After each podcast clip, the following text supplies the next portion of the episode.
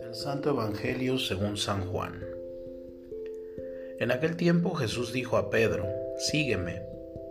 Pedro, volviendo la cara, vio que iba detrás de ellos el discípulo a quien Jesús amaba, el mismo que en la cena se había reclinado sobre su pecho y le había preguntado, Señor, ¿quién es el que te va a traicionar? Al verlo, Pedro le dijo a Jesús, Señor, ¿qué va a pasar con éste? Jesús le respondió, Si yo quiero que éste permanezca vivo hasta que yo vuelva a ti, ¿qué? Tú sígueme. Por eso comenzó a correr entre los hermanos el rumor de que este discípulo no habría de morir. Pero Jesús no dijo que no moriría, sino si yo quiero que permanezca vivo hasta que yo vuelva a ti, ¿qué? Este es el discípulo que atestigua estas cosas y las ha puesto por escrito, y estamos ciertos de que su testimonio es verdadero. Muchas otras cosas hizo Jesús, y creo que si se relataran una por una, no cabrían en todo el mundo los libros que se escribieran. Palabra del Señor. Hoy leemos el final del Evangelio de San Juan. Se trata propiamente del final del apéndice que la comunidad joánica añadió al texto original. En este caso es un fragmento voluntariamente significativo. El Señor resucitado se aparece a sus discípulos y los renueva en su seguimiento, particularmente a Pedro.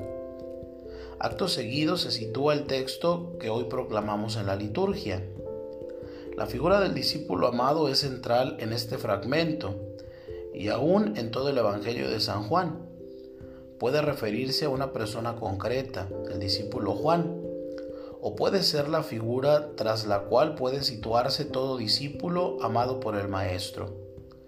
Sea cual sea su significación, el texto ayuda a dar un elemento de continuidad a la experiencia de los apóstoles.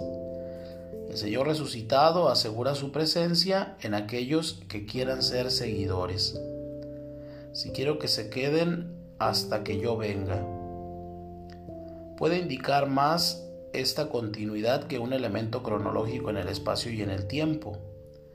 El discípulo amado se convierte en testigo de todo ello en la medida en que es consciente de que el Señor permanece con él en toda ocasión.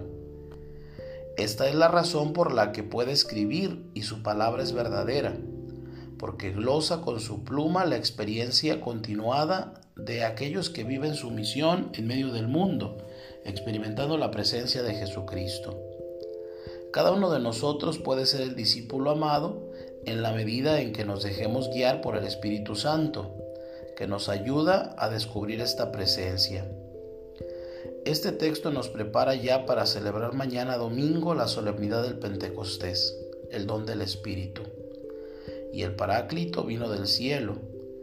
Él custodia y santifica la iglesia, el administrador de las almas, el piloto de quien naufraga el faro de los errantes, el árbitro de quienes luchan y quien corona a los vencedores, diría San Cirilo de Jerusalén.